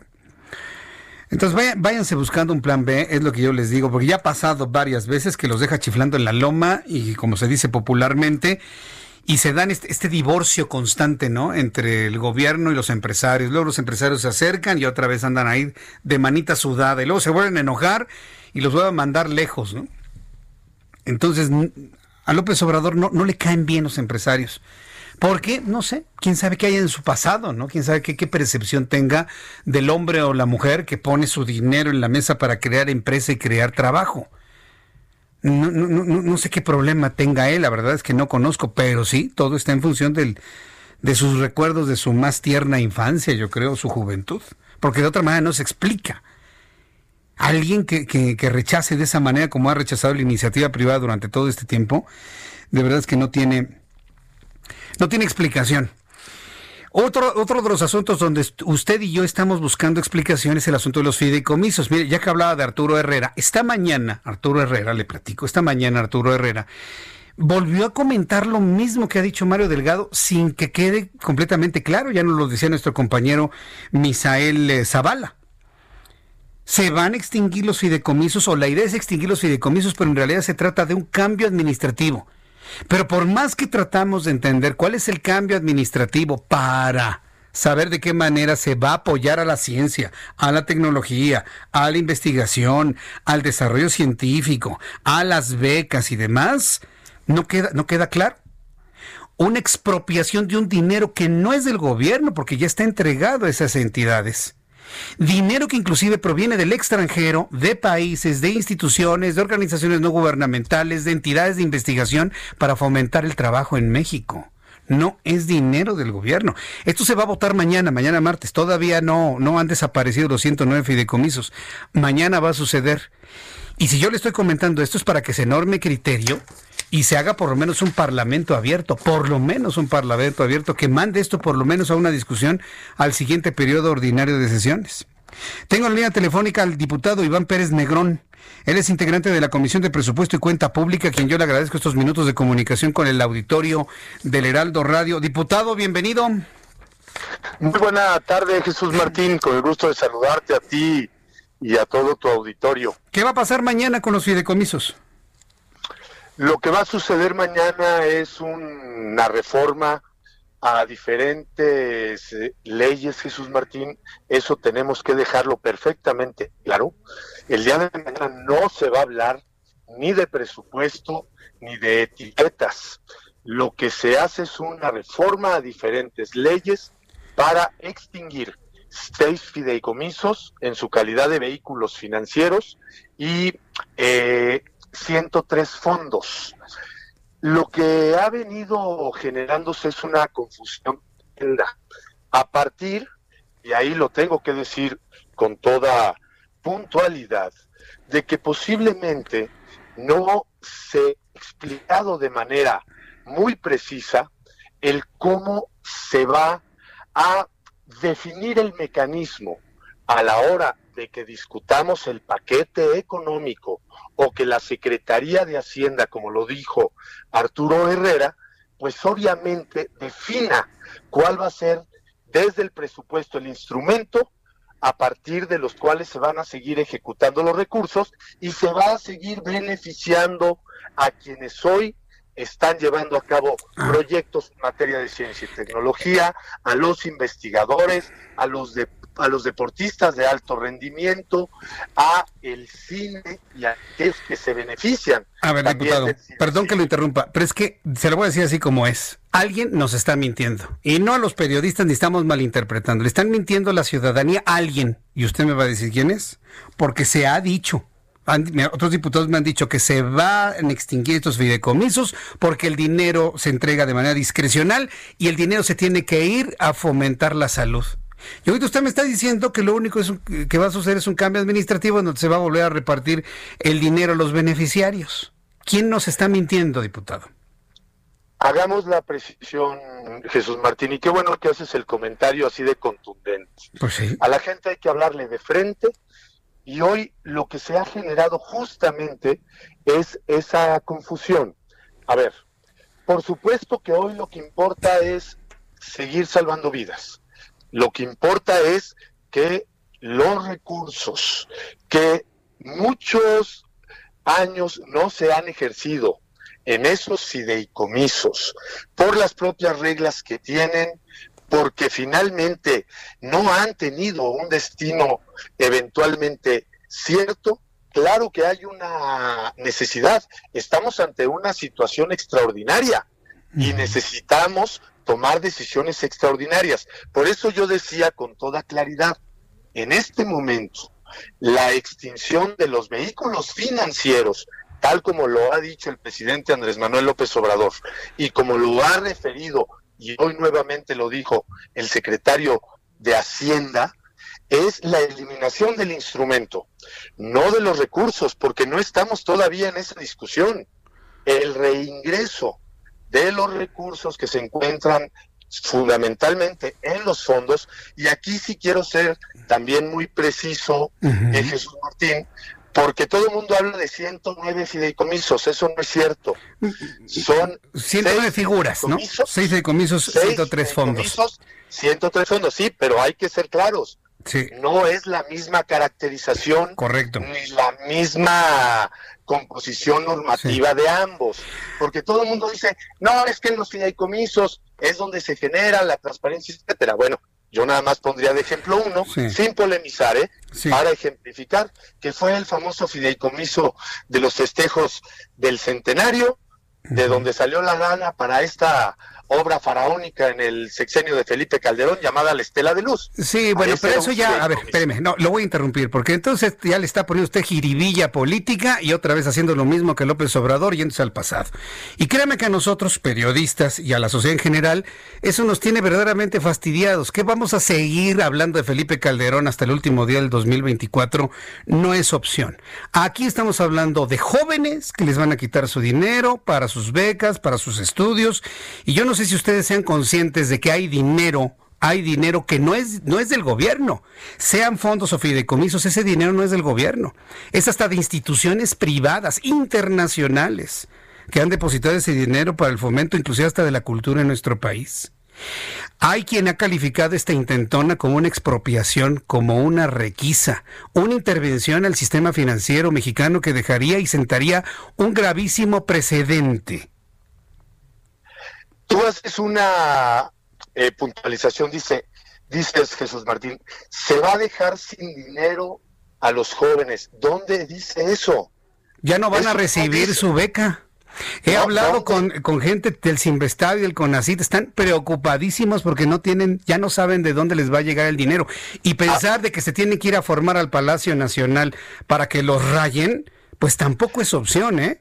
Se necesita un sistema financiero en donde el dinero inclusive genere este algún tipo de interés y tenga una forma de ser depositado en una tarjeta, no no de raya en efectivo en las manos del estudiante. Eso no es opción. Mire, me tengo que ir a los mensajes porque tengo yo una computadora que, que corta a la hora exactamente y no quiero que se piense que lo voy a interrumpir. Deme la oportunidad de ir a los mensajes y regresar de estos mensajes comerciales para que usted me conteste esto que le estoy planteando, ¿sí? Porque sí es muy importante saber cuál va a ser el, nuevo mecanismo, que de verdad yo no me lo imagino formando a la gente en Palacio Nacional y dándoles el dinero en efectivo en la mano. Yo creo que eso no es opción para, para, para, gente que son el cerebro de nuestro país. Regresamos con esto. Me, acompaña eh, diputado Iván Pérez Negrón. Por supuesto. Voy, al mensaje y regreso enseguida. Está usted escuchando el Heraldo Radio. Soy Jesús Martín Mendoza. Voy a los mensajes. Le invito para que me escriba a través de mi cuenta de YouTube en Jesús Martín Mendoza. Escuchas a Jesús Martín Mendoza con las noticias de la tarde por Heraldo Radio, una estación de Heraldo Media Group. Heraldo Radio, la HCL se comparte, se ve y ahora también se escucha.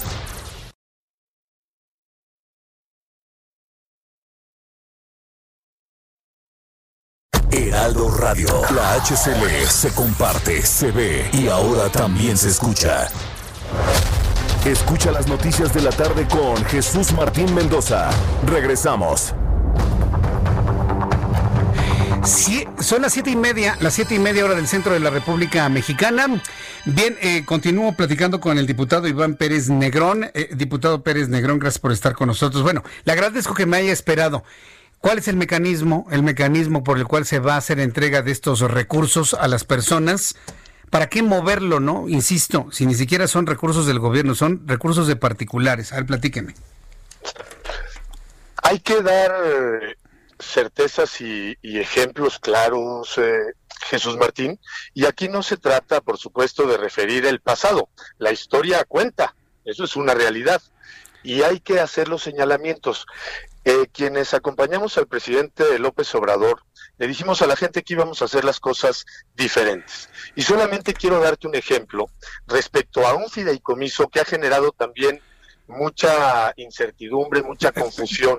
perdón, perdón, diputado, perdóneme. De verdad, de verdad, yo con mucho cariño le digo, ¿me puede dar usted todos los ejemplos con una carga política? Nada más dígame, administrativamente, ahora, después de que se extingan estos seis, seis, fideicomisos y 103 fondos, ¿cuál va a ser el mecanismo administrativo para entregar esos recursos a los beneficiarios?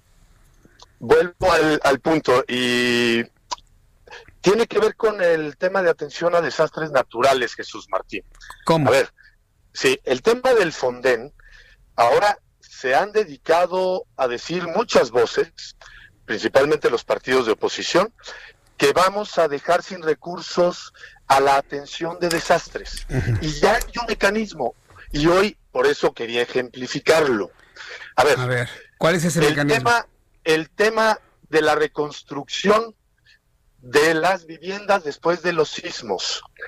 No salieron del Fonden porque todavía la ortodoxia administrativa que tiene el fideicomiso, que además está muy endeudado el mismo, se tuvo que hacer a través del presupuesto directamente un programa nacional de reconstrucción que hoy finalmente le permite a las familias de Puebla y de otras entidades federativas afectadas que no fueron atendidas en su momento por el FONDEN, hoy ya tienen las familias sus viviendas. Ese es el ejemplo claro.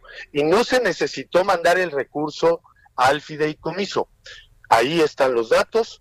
Entre 2019 y 2020, más de 35 mil millones etiquetados directamente a través de la SEDATU es con lo que se reconstruyeron las viviendas. A ver, entonces dígame, en, este caso, bueno, pero ese es dinero, ese es dinero que sale de un presupuesto federal para la reconstrucción en casos de desastres. Pero en el caso de los fondos que tienen recursos privados y ya entregados a las instituciones, ¿por qué se tiene que enviar a la SEDATU? ¿Por qué se tiene que ir al gobierno federal? Si no es dinero del gobierno federal, vuelvo a lo mismo, no es dinero del gobierno. Las mezclas de recursos, Jesús Martín, se pueden hacer a través de fideicomisos ah. o fondos o simple y sencillamente a la partir de la firma de convenios, los recursos fiscales, los recursos que son propiedad de la gente, salen del presupuesto no pueden salir de otro lado. Pero, los dineros que yo le comento que vienen de otros países y este y de instituciones privadas y donaciones, ¿cómo, van a encontrar siempre? Pues sí, pero, ¿por qué trasladarlas al gobierno? Es como si le sacaran dinero de su cuenta a usted. De su cuenta pero eso ahí yo te diría y lo digo con todo respeto, eh, para clarificar el tema. Los recursos se van a seguir entregando. Y aquellos que vienen de fundaciones, aquellos que son aportaciones del sector privado, se tendrán que seguir destinando a la ciencia, a la tecnología para promover los proyectos. Reitero, no existe hoy una discusión todavía respecto a la forma en términos presupuestales que se van a generar, Jesús Martín. Eso, es más eso Todavía no sabemos cómo le vamos a hacer. No, claro que sabemos cómo le vamos a hacer. Lo vamos a etiquetar en el presupuesto como el programa de reconstrucción. Mm. Vamos a eficientar el recurso. Pero ¿por qué recursos ya entregados? Es, por ejemplo, cuando si a mí me, me pagara el gobierno o me paga una institución, en el momento que me paga y entra a mi cuenta o entra a mi fondo o entra a mi, a mi fideicomiso, ya no es de quien lo entregó, ya es mío. ¿Por qué se lo van a quitar a esas instituciones? para que ahora, lo, organice lo, lo, organiza el gobierno, como ¿por qué? ¿Por qué el gobierno? ¿Por qué el gobierno quiere centralizar esto? Mire, es más fácil, es más fácil que ustedes extingan los fideicomisos y los fondos que, que, que tengan ustedes una evidencia comprobable de corrupción, porque el llamado del presidente es a combatir la corrupción no a fastidiarle la vida a personas que hasta votaron por ustedes. Yo el viernes pasado hablé con una investigadora que está arrepentidísima de haber votado por ustedes porque los están dejando en la incertidumbre de qué va a pasar con su fondo con el cual trabajan y con el cual estudian y con el cual avanzan. Pero no debería estar inquieta. Primero, porque todavía no se han eliminado los vehículos financieros. Apenas vamos a la discusión, mm. a la aprobación de reforma a estas leyes. ¿Tú sabes cuánto tiempo se lleva a extinguir un fideicomiso? ¿Cuánto tiempo les va a llevar? No, a ver, tiene reglas. Hay unos que por sus particularidades, por ejemplo, aquellos que tienen algunos pasivos, primero se tienen que solventar los pasivos, si no, no se pueden derivar los compromisos adquiridos previamente. Segundo, en el dictamen Jesús Martín, y eso es muy importante que la ciudadanía lo conozca, hay un artículo que establece que todos aquellos fondos o fideicomisos que tienen un origen derivado de la Constitución, que tienen compromisos adquiridos, obviamente se tienen que respetar. Te doy un dato, y eso que lo sepa la gente, porque la oposición no lo ha dicho. Quienes somos integrantes del grupo parlamentario de Morena, sí se lo vamos a decir a la gente. Los recursos del gobierno que están en fondos o fideicomisos no son estos eh, 68 mil millones que van en el dictamen o que representan las modificaciones a leyes en este dictamen. Son más de 790 mil millones de pesos. Los únicos que se están tocando en estas leyes que se van a modificar y que sus recursos se van a garantizar plenamente para entregarse a las y los beneficiarios que hoy los reciben en el presupuesto, como lo dijo y comprometió plenamente el secretario de Hacienda, van a continuar. Mm. Por eso, cuando hay voces que señalan que no sabemos el cómo, no, claro, sabemos el cómo. Extingue el vehículo financiero o instrumento jurídico, no el objeto del gasto, Jesús Martín. Eso es muy importante que lo señale, porque nosotros vamos a estar muy pendientes de eso, porque a mí me da la impresión que ustedes están extinguiendo todo lo que huela a PRI y todo lo que huela a PAN. Y, no, y todo, y todo, no todo lo que hicieron, no todo lo que hicieron fue malo ¿eh? en el país. Y el poder prevalecer como partidos y como ideología es reconocer también lo que los otros hicieron bien en favor de la gente, no, no, no en favor de una ideología o de un partido. Y a mí lo que me preocupa es que ustedes estén eh, extinguiendo todo lo que les huela a pan y a PRI, nada más por hacer las cosas diferentes. Usted me dijo eso, es que vamos a hacer las cosas diferentes. Pero hacer las cosas diferentes no siempre es hacerlas mejor, diputado. Pero eso requiere una evaluación y un resultado. Pues sí, pero el, gobierno no es un banco. Precisamente, ustedes cuando eran oposición, ustedes cuando eran oposición, pidieron y exigieron quitarle atribuciones al presidente de la República y descentralizar muchas decisiones de la presidencia de la República. Hoy están haciendo totalmente lo contrario. Quieren manejar lo, lo que hoy son fondos y fideicomisos. Quieren manejar hasta las afores, por lo menos hay la intentona de diputados del Partido del Trabajo. Quieren que todas las decisiones estén centralizadas ya ni siquiera en un gobierno, en un solo hombre que es López Obrador. Están haciendo todo lo contrario que pidieron cuando ustedes eran oposición. Se lo tengo que decir abiertamente, al fin que estamos platicando tranquilamente usted y yo, y esto que van a hacer de los fideicomisos es parte de lo mismo. No necesita, no necesitan ustedes convertirse en un banco administrador de bienes necesitan estar libres para legislar y para gobernar y que otras entidades financieras hagan lo que tienen que hacer, diputado. ¿Por qué yo, a esto? Yo, no entiendo eso. Perdón, Jesús, yo escuchaba hace un momentito con mucha atención el comentario que hacía refiriéndote a la figura del secretario de Hacienda. Y es muy eficiente el secretario de Hacienda, pero está presionadísimo el hombre. Digo, no me digas nosotros, nosotros, y tú lo acabas de decir, nos tenemos que dedicar a legislar. Nosotros vamos a hacer las reformas que estamos considerando pertinentes a ese paquete de leyes para extinguir los vehículos financieros, no el objeto del gasto.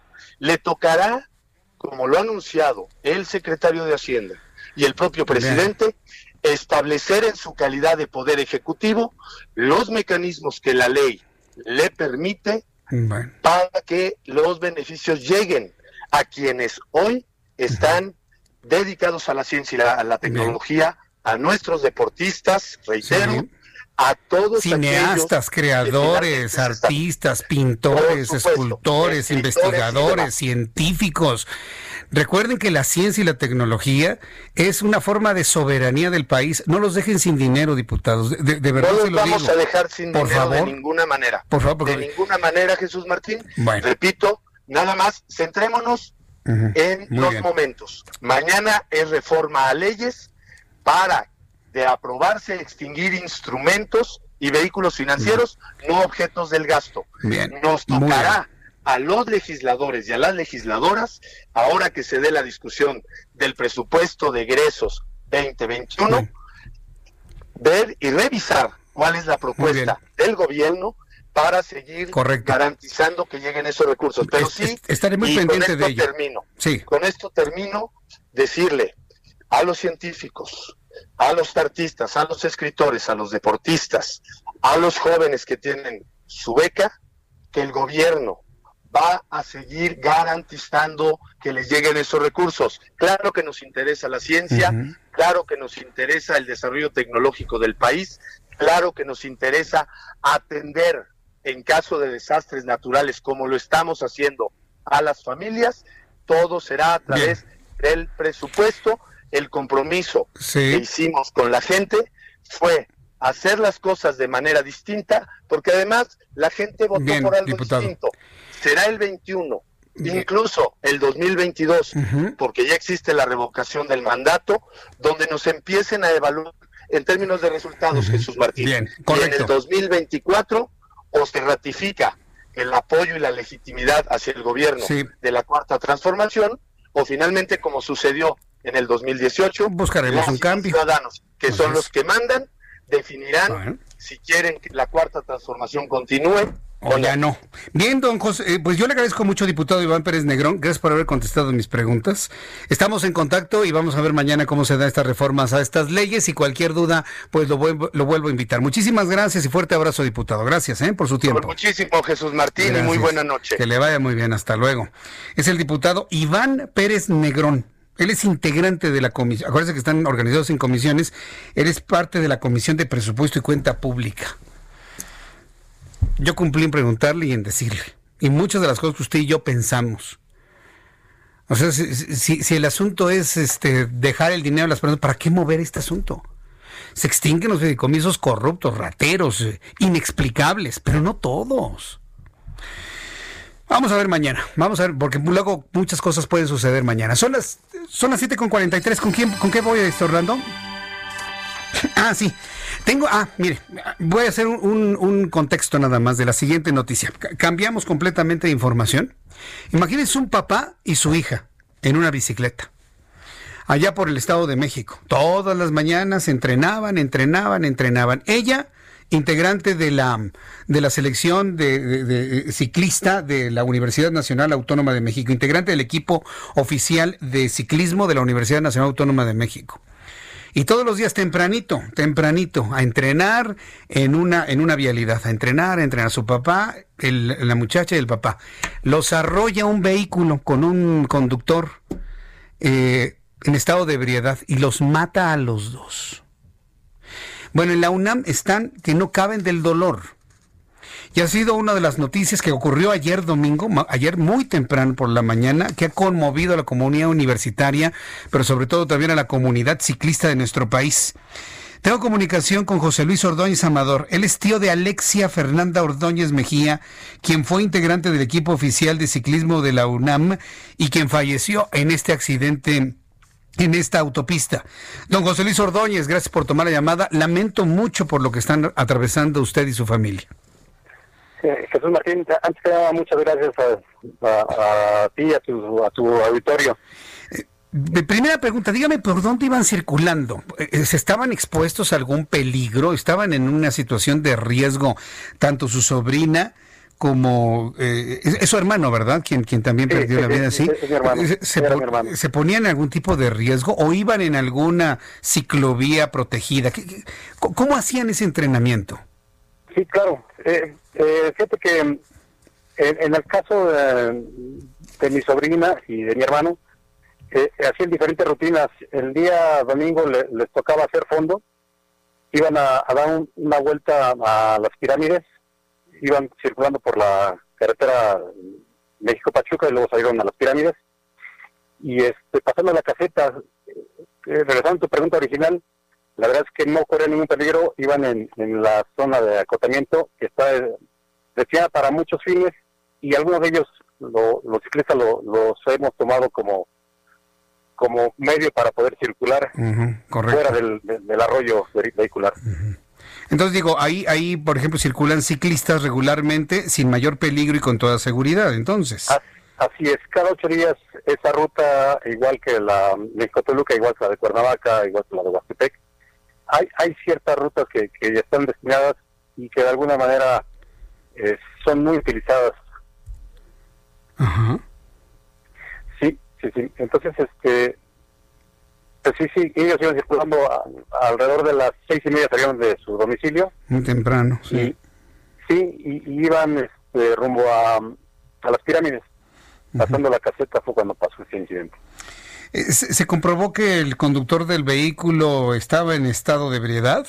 ¿Perdió el control? ¿Qué fue lo que se, qué es lo que les han dicho hasta este momento? Sí, fíjate, esa es una excelente eh, pregunta. La verdad es que ayer que hicimos la denuncia, eh, el Ministerio Público en Ecatepec, en Las Palmas, no, nos dio el, dato em, oficial del médico legista diciendo que el, el conductor estaba en estado alcoholizado. Mm conducía un, un bit rojo y este estaba en estado totalmente inconveniente.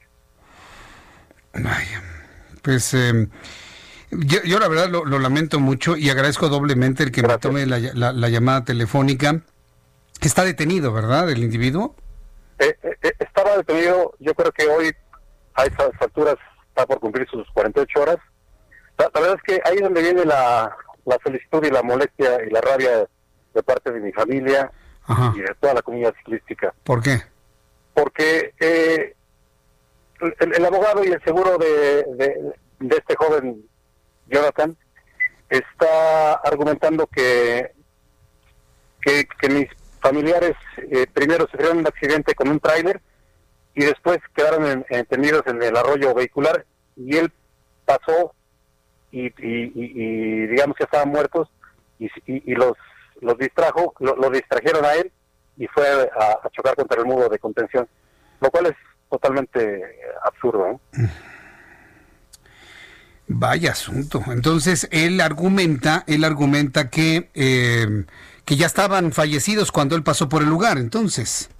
Así es, así es. E, e, ese es el tema y, lo más eh, grotesco del, del, asunto es que él argumenta que fue un tráiler que golpeó a mis familiares, mi mamá y mi sobrina, lo cual eh, eh, eh, este, la verdad es que no, no tiene razón de ser porque un par de bicicletas de ese tipo y aparte mis, mis familiares se habían quedado deshechos y, yo hoy lo estamos enterrando apenas hace una hora y cuarto los terminamos de enterrar acá en Zacatlán, en Puebla.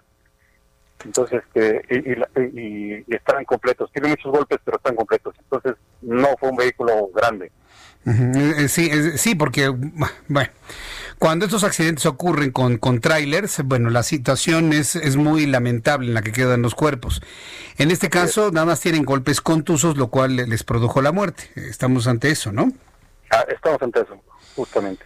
Ay, pues mire, yo, yo la verdad mm, siento mucho dolor al platicar con usted, porque pues eh, perder a los familiares, todos hemos sentido ese dolor, es de lo más fuerte, pero sobre todo cuando son deportistas jóvenes, eh, Alexia estaba en el equipo oficial de ciclismo de la UNAM. ¿Tenía alguna competición en puerta o, estaba entrenando para alguna competición en ese momento? ¿Lo sabe usted? Sí, eh, eh, estaba estaba entrenando. La, verdad es que mi, sobrina estaba representaba a la UNAM en, ciclismo de pista y de ruta. Hace un mes y medio estuvo en Chihuahua y estaba ahorita preparando los campeonatos que, se aproximan. Honestamente no, sé dónde van a ser, pero lo, estaba preparando. igual mi hermano practicó por, toda su vida el, ciclismo.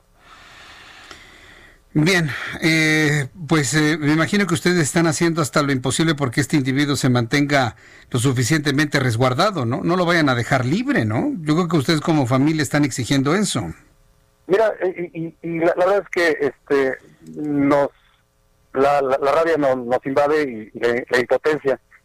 Pero la, verdad es que estamos, eh, eh, creemos en la, en la fiscalía y creemos, queremos encontrar quién es el responsable, pues que, que, pague. Y, si realmente él no fue, pues que, que se investigue, ¿no? Que se totalmente la, el seguimiento eh, y, que realmente los peritos nos puedan decir qué fue lo que pasó en realidad. Habrá que investigar mucho en cámaras, en las casetas, habrá que investigar si efectivamente ese tráiler existió. Bueno, pues eh, don José Luis Ordóñez. El, el, tema es que también el tráiler no pudo haber sido porque estaba muy cerca de la caseta. Pues el, un tráiler no puede acelerar tan, tan, rápido en tan corto tiempo, ¿no?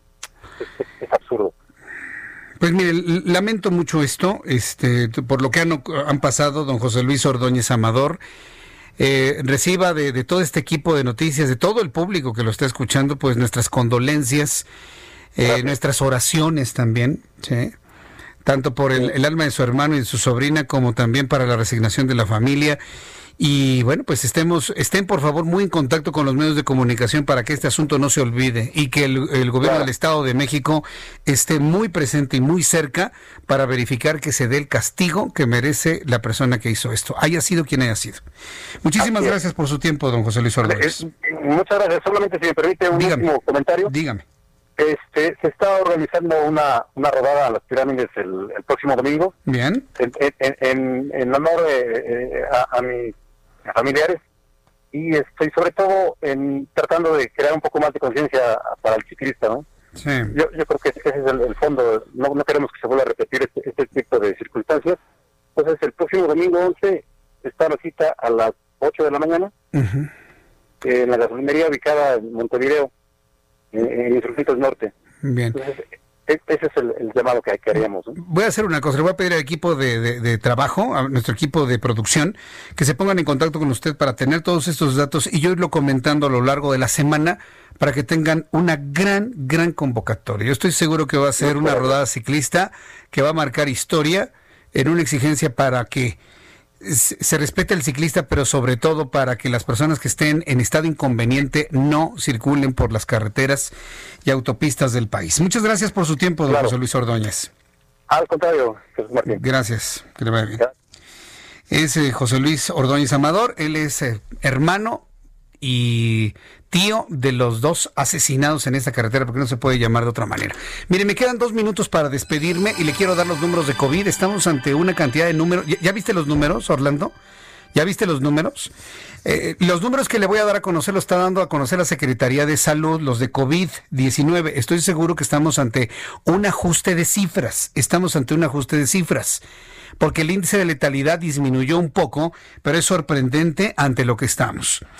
La, Secretaría de Salud informa que ayer domingo, ayer domingo se reportaban como personas confirmadas con COVID 761.666.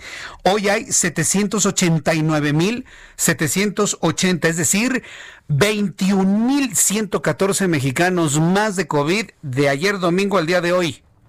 21.114 más.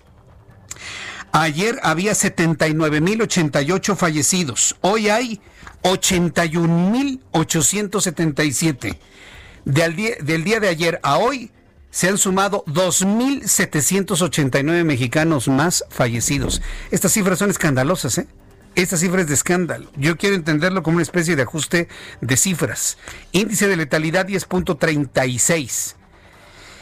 Murieron, se han sumado a la lista 2.789 mexicanos de ayer a hoy, al día de hoy, con 81.877 según los datos y 21.114 personas infectadas con el COVID. Así que mañana vamos a tener entrevistas con diferentes infectólogos para que nos expliquen estas cifras. Ya me voy a nombre de todo este gran equipo de profesionales de la información. Soy Jesús Martín Mendoza por su atención. Gracias. Hasta mañana a las 6 de la tarde. Esto fue las noticias de la tarde con Jesús Martín Mendoza. Heraldo Radio.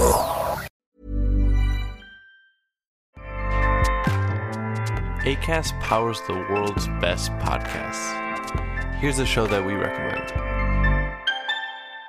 The Real Housewives is a guilty pleasure for most, but if you're looking to not feel guilty about that pleasure, tune in to Everything Iconic with me, Danny Pellegrino, where I break down all the messy moments and behind the scenes antics of Bravo's popular franchise. And on Everything Iconic, I also interview celebrity guests like Kelly Ripa, Kiki Palmer, Drew Barrymore, Cameron Diaz, and more about their guilty pleasures, their past work, and so much more.